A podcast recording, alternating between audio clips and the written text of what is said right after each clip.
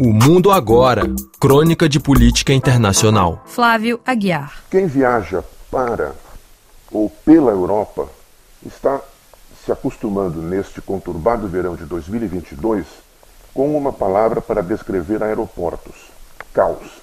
Este caos significa desordem, falta de apoio adequado em terra, voos cancelados, malas atrasadas ou até perdidas. Mas existe uma ordem profunda por detrás da aparente desordem.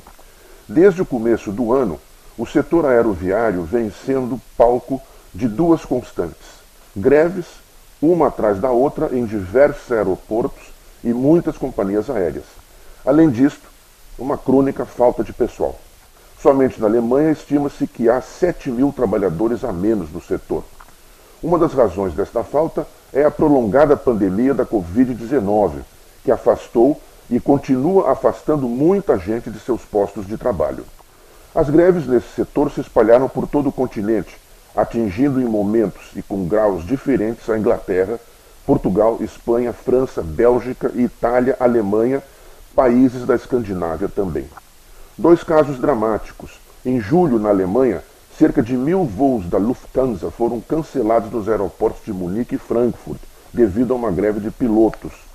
E a Scandinavian Airlines, a SAS, com sede em Estocolmo, na Suécia, pediu falência depois de uma greve de seus mil pilotos, também no mês de julho. A onda de greves não se resume ao setor aéreo. Desde o começo do ano, paralisações e protestos atingiram o setor portuário da Alemanha e da Holanda, os trabalhadores em plataformas oceânicas de extração de petróleo na Noruega, professores e trabalhadores da educação na Itália, metalúrgicos na Alemanha, trabalhadores e vendedores na Torre Eiffel em Paris e até mesmo um setor não muito afeito a esses movimentos. Em junho, diplomatas franceses se declararam em estado de greve numa iniciativa que atingiu as representações de Tóquio até Washington. Mais recentemente, em agosto, as greves se multiplicaram no setor ferroviário e de transporte urbano no Reino Unido, paralisando em grande parte a capital, Londres.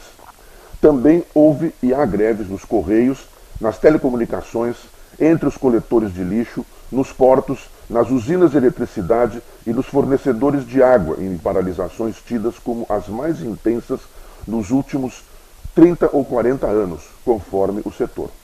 Com o fim do verão, espera-se que os movimentos grevistas se estendam à educação e à saúde. De um modo geral, culpa-se a elevada inflação, turbinada pelos aumentos dos custos de energia, que eleva o preço dos transportes, e dos fertilizantes do setor agrícola, que atinge os alimentos, graças à guerra na Ucrânia.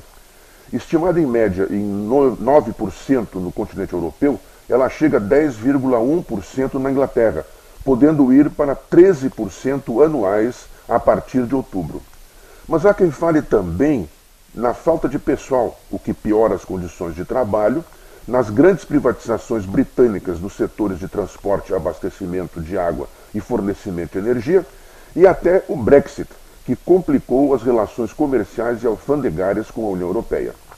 Esta retomada da atividade sindical é também a mais vigorosa desde que, entre 1984 e 85, a então primeira-ministra britânica Margaret Thatcher, a Dama de Ferro, literalmente sufocou os sindicatos mineiros com uma feroz política repressiva que aleijou o movimento sindical inglês durante décadas.